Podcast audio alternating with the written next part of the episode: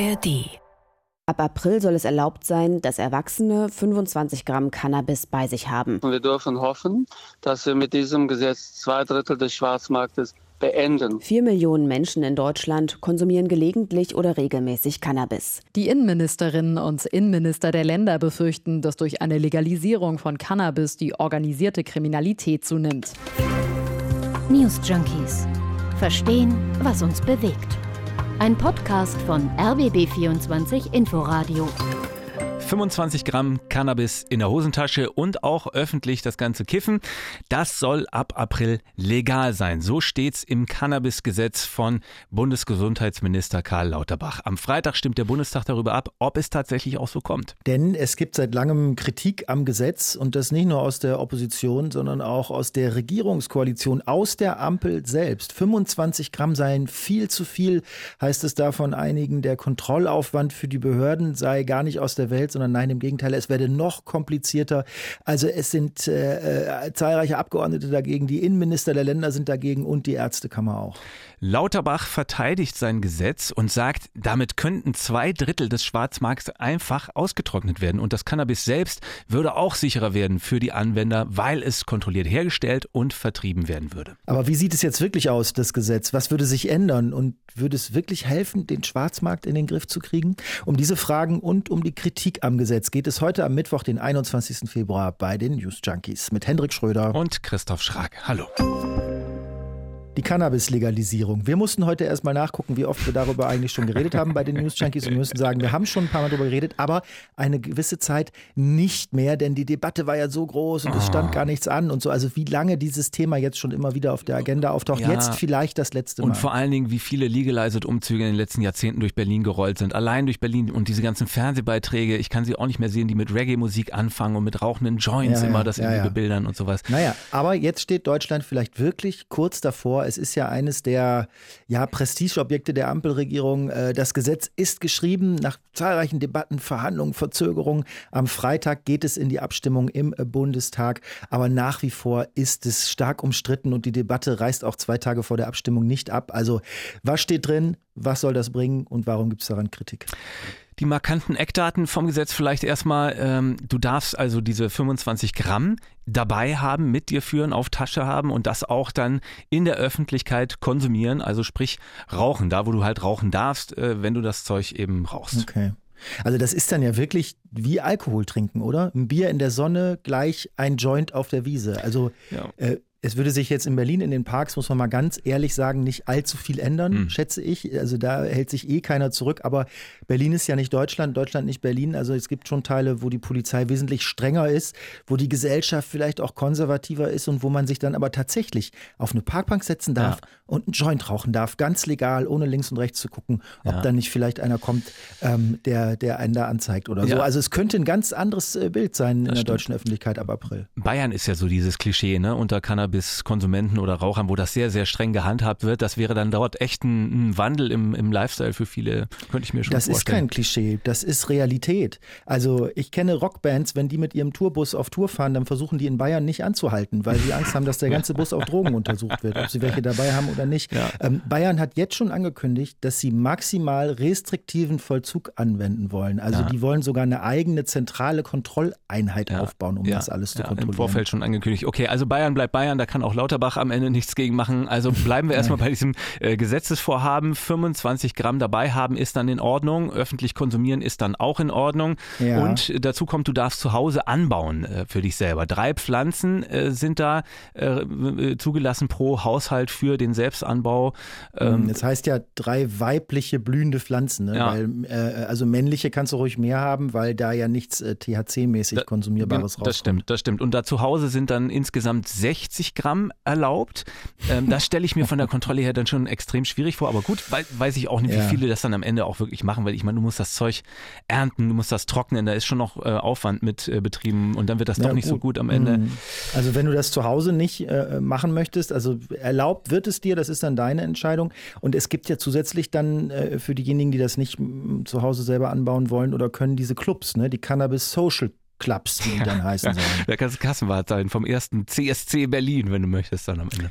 Ja, möchte ich jetzt nicht, ja. aber wer da Interessen hat, also das sind Vereine, in denen äh, angebaut werden darf und wo du dann Mitglied sein kannst und gegen den Vereinsbeitrag dann eben Cannabis bekommst. Ähm, und äh, wenn du das kontrollieren willst, was da abgegeben werden darf, dann musst du wahrscheinlich erstmal so eine Excel-Tabelle anlegen. Ja, also äh, 25 also, Gramm am Tag darfst du da als Mitglied dann bekommen. Also das ist genau. auch die genau. Menge, die man mit sich führen darf. Aber nur bis zu 50 Gramm im Monat aus diesen Clubs. Und wenn du unter äh, 21 bist, dann nur bis zu 30 Gramm. Und der THC-Gehalt, also der Anteil vom Wirkstoff, der darf nur bei 10 Prozent liegen. Okay. Also, Spätestens jetzt muss ich mir Notizen machen ja. mit den vielen Zahlen. Äh, aber zu Sinn und Unsinn und zu den Reaktionen darauf äh, kommen wir noch. Lass uns mal noch ein bisschen dabei bleiben, was, was im Gesetz noch steht. Also diese Clubs selbst, die sind dann auch noch reguliert. 500 Mitglieder Maximum ist die Obergrenze und nicht gewinnorientiert dürfen die sein. Also mhm. ne, der hm. Ansatz ist klar, glaube ich. Da soll eine äh, legale Struktur geschaffen werden, auf die man dann auf äh, der anderen Seite auch leicht Zugriff hat, weil die sind eingetragen, die sind angemeldet, nicht so groß. Also du kannst da als Behörde einfach vorbeischneiden und kontrollieren. Und es ist halt gegen den Schwarzmarkt gerichtet. Ja. Das heißt, es ist was da, es ist Angebot da. Ne? Ich meine, das ist ja auch eine der zentralen Ideen der ganzen Legalisierung und Treiber des Ganzen. Äh, äh, diese Überlegung, wenn Cannabis erlaubt ist, dann bricht dem Schwarzmarkt, dann brechen den Dealern, äh, dem illegalen Handel, brechen einfach die Märkte weg, oder? Das ist ja das zentrale Argument für dieses Gesetz. Also, Entkriminalisierung für die User und Schwarzmarkt kaputt machen, das ist der Zweck. Was übrigens nicht erlaubt sein soll, laut Gesetzentwurf, äh, sind die Edibles, also Kekse und sowas. Das ist mhm. also alles, was man oral, äh, was man was man isst, ja, sozusagen. Ja, ja. Na, also ich, ich vermute mal, dass das ähm, zu gefährlich ist für Kinder, ne? Also dass das verwechselt werden könnte mit mit anderen mit richtigen Süßigkeiten. Da wurde so. diskutiert drüber und den Ausschlag zu der Entscheidung, das komplett rauszunehmen mit den Edibles, den haben wohl Erfahrungen aus den USA gegeben. Die fand ich ganz spannend, weil man da beobachtet hat, also wo Edibles verkauft werden, da kommt es genau bei Kindern, Jugendlichen öfter zu Notfällen, weil die sich dann versehentlich vergiften oder starke Rauschzustände bekommen, weil Kekse halt verlockend sind und mhm. schnell weggefuttert sind. Und da gab es erst Überlegungen, dass man die vielleicht weniger lecker machen kann, also weniger attraktiv für Kinder sozusagen, aber am Ende hat man es einfach komplett mhm. verboten, also es bleibt draußen, ja. ist nicht erlaubt. Also wer das jemals erlebt hat, wie Leute Haschkekse gegessen haben, wo sie nicht genau wussten, wie die dosiert sind oder davon mhm. zu viel gegessen haben und dann knallt auf einmal die Wirkung rein, der äh, kann das vielleicht unterstreichen und unterschreiben, dass das nicht unbedingt was ist, was man braucht, ähm, äh, flächendeckend und so. Also äh, was auch äh, anders ist als ursprünglich mal angedacht, ist äh, dieser staatlich kontrollierte Verkauf. Ne? Mhm. Eigentlich wollte die Ampel das ja so regeln, dass du in lizenzierten Geschäften äh, Cannabis einkaufen kannst. Ja, ja. Ähm, also bei aller Legalisierung bleibt ja doch einiges verboten, weil also wir haben Jugendschutz kurz angesprochen mit den Edibles, aber es ist ja noch mehr drin und Thema Autofahren hatten wir jetzt auch noch nicht. Ja, Jugendschutz vielleicht noch, also da gibt es ein Verbot rund um Orte für Kinder, sprich also Schulen, Kitas, Spielplätze, ist ein 100 Meter Bandkreis vorgesehen, da darfst du eben dann nicht kiffen.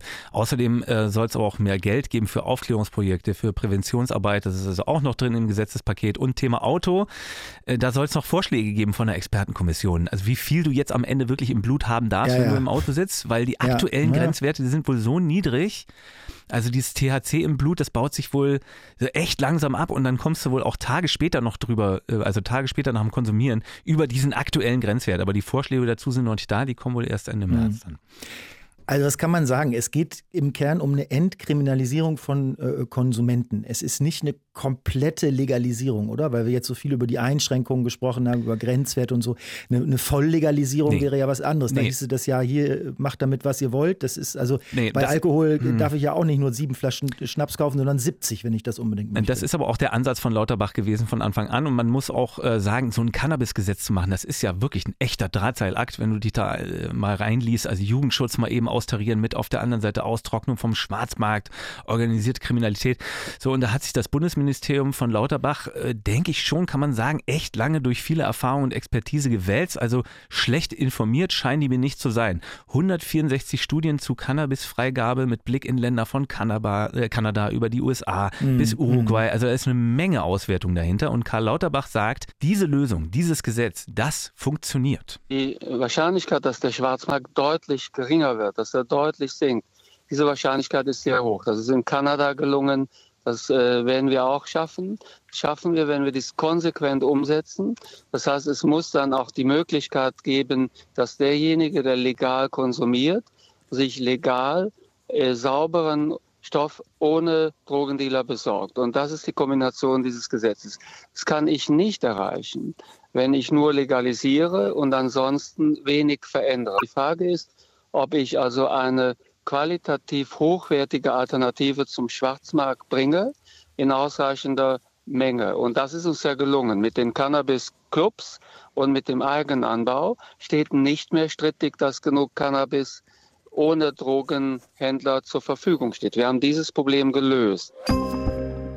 So, also gefühlt so 20 bis 25 Jahre hat es ja gedauert, nachdem man sich in Deutschland darauf einigen konnte, wie man mit einer Droge umgehen will, die sehr viele Menschen konsumieren und sich dabei kontinuierlich ja. ja auch strafbar machen, muss man wirklich sagen. Also einfach, weil sie eine ne, ne Pflanze rauchen. Also die Frage ist jetzt, inwieweit wird dieses Gesetz mitgetragen? Wie positionieren sich die ja, verschiedenen gesellschaftlichen, politischen Player jetzt dazu? Mhm. Also strafbar hast du dich ja gemacht, wenn du das besessen hast. Ne? Wenn du das nur konsumiert ja. hast, hast du dich ja noch, ja. in letzter Zeit nicht mehr strafbar gemacht. Und dann war ja die große, der große, große Trick war, wie etwas konsumieren, ohne es zu mhm. besitzen. Also das ist ja schon eine philosophische Frage. also ehrlich gesagt, ich habe das Gefühl, ähm, also was jetzt die aktuelle äh, Debatte angeht, dass die meisten einfach nochmal alle Argumente bringen, die sie vorher auch schon gebracht haben oder seit Jahren bringen. Also das ist schon ein bisschen seltsam, muss man sagen. Vor allem, wenn, wenn das Fundamentalargumente äh, so komplett gegen eine Legalisierung Regierung sind, weil die steht ja im Koalitionsvertrag. Das war klar, dass die auf die eine oder andere Form angegangen werden muss und soll. Prestigeobjekt haben wir es auch schon genannt. Interessant dabei ist vielleicht, dass die SPD sich öffentlich äh, streitet, ob man dem Gesetzentwurf zustimmen soll oder nicht. Also dass es da durchaus verschiedene mhm. Lager gibt. Es gibt den SPD-Bundestagsabgeordneten Sebastian Fiedler, der ist wahrscheinlich der lauteste der Cannabis-Gesetzgegner in der SPD. Der hat heute Morgen auf äh, Radio 1 ein paar seiner Argumente nochmal noch mal in den Ring geworfen. Es geht unter anderem darum, dass die Polizeibehörden, aber auch die Ordnungsbehörden der Länder massiv zusätzlich belastet werden mit zusätzlichen Tätigkeiten weil nicht überall im öffentlichen Raum Konsum erlaubt ist, sondern in bestimmten Bereichen eben nicht und zu bestimmten Uhrzeiten eben nicht. Es müssen diese Anbauvereinigungen kontrolliert werden. Und das kann man eigentlich den Sicherheitsbehörden gerade aktuell in einer so derartigen Belastungssituation, in der sie sich befinden, überhaupt nicht zumuten. Also Sebastian Fiedler von der SPD argumentiert mit der Belastung äh, ähm, äh, von Polizei und Co., die sich ja dann um die Durchsetzung mhm. der dann ja immer noch geltenden Regeln, es wird ja nicht regellos werden, kümmern müssen. Das ist zu viel für die und deswegen ist er gegen die Pläne seines eigenen Gesundheitsministers. Na, im Sinne der Demokratie kann man das ja eigentlich nur gut finden, wenn äh, auch die Uneinigkeiten einer Partei äh, öffentlich ausgetragen und nicht nur so wegmoderiert werden. Die SPD hat ja schon eine Probeabstimmung gemacht, um da am Freitag nicht möglicherweise auf die Nase zu fallen. Also da gab es in der Bundestagsfraktion 16 Nein-Stimmen. Ja, und eine davon ist mit Sicherheit die von Sebastian ja. Fiedler. Also der war ja früher bei der Kripo und hat vor allem ja immer die Polizeiarbeit und so im Blick und er regt sich zum Beispiel total auf über diese 25 Gramm Regelung. Das ist Stoff für 75 Joints. Das verfolgt ja nicht das Ziel, Konsumierende zu entkriminalisieren, sondern das sind aller Erfahrung der Sicherheitsbehörden nach Dealer, die so viel mit sich rumschleppen. Und als ehemaliger Kriminalbeamter kann ich wirklich allein einem solchen Vorstoß wirklich nicht zustimmen. Allein in den Niederlanden darf man nur fünf Gramm mit sich rumschleppen. Und auch die Innenministerkonferenz, also die versammelten Innenminister und Ministerinnen Deutschlands sind übrigens gegen das Gesetz und haben ja vor zwei, drei Tagen einen Warnbrief geschrieben an die Bundesregierung. Und darin heißt es, man sei besorgt, dass das äh, Cannabis-Gesetz die organisierte Kriminalität dann eher stärken würde als schwächen, weil mhm. es nicht nur den legalen Zugang zu Cannabis erleichtern würde, sondern eben dann im Schatten auch den illegalen Handel. Ja gut, aber das Argument ist ja jetzt auch alles andere als neu und würde auch bei jedem anderen Gesetzesentwurf zur Legalisierung so ähnlich gelten, oder? Mhm. Also das bezieht sich ja nicht direkt auf jetzt dieses konkrete Gesetz, oder doch? Ja, soweit ich das sehe, nein, das bezieht sich natürlich grundsätzlich auf Legalisierung. Also die Argumentation der Innenminister ist offenbar, wenn legalisiert wird, dann wird mehr gekifft und wenn mehr gekifft wird, dann gibt es auch mehr Schwarzmarkt. Ich finde das bei so politischen Debatten nach wie vor abgefahren, dass man von derselben Handlung komplett konträre Erwartungen ableiten kann. Ja. Also Lauterbach argumentiert ja genau gegenteilig. Mhm. Der hat im Deutschlandfunk gesagt, wir haben das ja vorhin gehört, das neue Gesetz wird den Schwarzmarkt schwächen. Und Lauterbachs Partei und Fraktionskollege äh, Helmut Klebank sieht das sehr ähnlich. Ähm, es gibt ja diese Untersuchung aus Arizona zum Beispiel in den USA und auch aus Kanada, wo nach der Legalisierung der Schwarzmarkt eben nicht größer geworden ist, sondern kleiner. Und das genau erhoffen und erwarten sich zum Beispiel Lauterbach und Klebank für Deutschland auch. Wir müssen erst mal feststellen, dass sozusagen der Cannabis Konsum ja einen großen Teil des Schwarzmarktes ausmacht. Und indem wir jetzt einen Teil dieses, dieser Nachfragesituation aus dem Schwarzmarkt herausholen, schränken wir für die organisierte Kriminalität wenigstens teilweise die Verdienstmöglichkeiten ein. Ich glaube, das ist schon mal ein wichtiger Schritt. Und wir ermöglichen natürlich den Konsumenten, die das für sich so entscheiden, auf legale Art und Weise an Cannabis zu kommen und nicht auch zusätzlich diesen Weg in die Illegalität gehen zu müssen. Also was die Innenminister übrigens noch fürchten, sind mehr Verkehrsunfälle. Die gehen davon aus, dass trotz der noch festzulegenden Obergrenze für Cannabis im Straßenverkehr es mehr Unfälle geben wird nach der Legalisierung also mhm. die mhm. durch äh, Cannabiskonsum entstehen. Ähm, wer sieht es noch kritisch? Was hast du noch gefunden? Och, eigentlich all die üblichen Verdächtigen. Also auch wenn sich jetzt offenbar in der Ampel da auf so ein Minimum an Zustimmung geeinigt wurde, ähm, sodass das Gesetz durchgeht. Die Bundesärztekammer zum Beispiel ist nach wie vor dagegen und warnt vor den gesundheitlichen Folgen.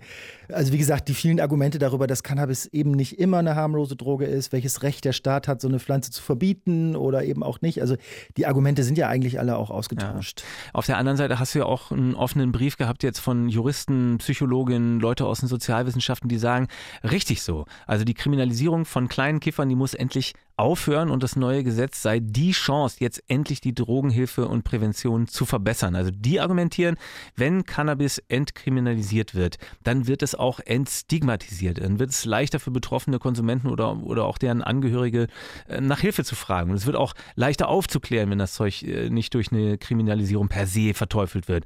Äh, was es ja für viele nur noch attraktiver macht, nur dass sie dann ohne große Aufklärung eben kiffen. Hm. Die einzige Äußerung, die ich in der Debatte jetzt so richtig spannend und zumindest zumindest für mich neu fand, war das, was die CDU gesagt hat. Die hat nämlich gesagt, also pass auf, sollten wir die nächste Regierung stellen, dann nehmen wir das Gesetz wieder zurück. Und dann geht die ganze Debatte von vorne los. Ja, wie geht's jetzt weiter? Also jetzt äh, legislativ gesprochen, am Freitag soll abgestimmt werden, 1. April, dann tritt's ja wahrscheinlich in Kraft, oder? Genau, also heute und morgen wird das Gesetz nochmal debattiert im Bundestag. Am Freitag soll dann darüber abgestimmt werden. Die SPD ist äh, uneins, da wird's Gegenstimmen geben, aber die Ampel hat 49 Sitze mehr als nötig. Also das müsste reichen. Deswegen geht man allgemein derzeit davon aus, dass das Gesetz genauso durchgeht. Zustimmung vom Bundesrat braucht es nicht. Äh, das Gesetz ist nicht zustimmungspflichtig. Dann soll es tatsächlich tatsächlich zum 1. April in Kraft treten. Also unglaublich, aber wahr, äh, so gefühlt ewig, wie da jetzt drüber diskutiert wurde. Also nicht, weil, weil ich das jetzt irgendwie mm, herbeihoffe, mm. aber so lange diese Debatte schon geht. Also mm. was aber noch passieren kann, ist, dass der Bundesrat den Vermittlungsausschuss anruft. Das dürfen sie. Äh, der würde das Gesetz dann stoppen, dann würde neu geprüft und am Ende würde es aller Wahrscheinlichkeit trotzdem aber verabschiedet werden. Also ich denke, nach mhm. aktueller Sachlage gehen wir mal davon aus, dass das ab 1. April kommt. Ich sehe schon die Schlagzeilen. Cannabisgesetz, was für ein Aprilscherz. Ja, naja, äh, dann soll es nach einem Jahr ja eine erste Bestandsaufnahme geben. Also was hat es gebracht bisher, was hat sich verändert, mhm. funktioniert das alles so? Und es soll besonders geschaut werden, inwiefern sich das äh, ähm, Gesetz auf das Konsumverhalten von Kindern und Jugendlichen auswirkt. Also ob es da eher weniger oder mehr Konsum gibt. Das waren die News Junkies für heute. Und wenn ihr euch jetzt erstmal zurücklehnen wollt und ein bisschen in fiktionale Welten abtauchen wollt, dann könnt ihr auch das in der ARD Audiothek machen. Da gibt es nämlich nicht nur Podcasts, sondern auch Hörbücher und Hörspiele. Und für die Krimis unter den Hörbüchern und Hörspielern gibt es einen eigenen Kanal in der ARD Audiothek, der heißt Auf der Spur. Den kann man abonnieren und Krimis hören kostenlos da in der Audiothek. Und morgen dann wieder Non-Fiction mit uns, mit den News Junkies. Wir sind Christoph Schrag und Hendrik Schröder. Bis morgen. Tschüss. Ciao. News Junkies. Verstehen, was uns bewegt. Ein Podcast von RBB24 Inforadio. Wir lieben das Warum.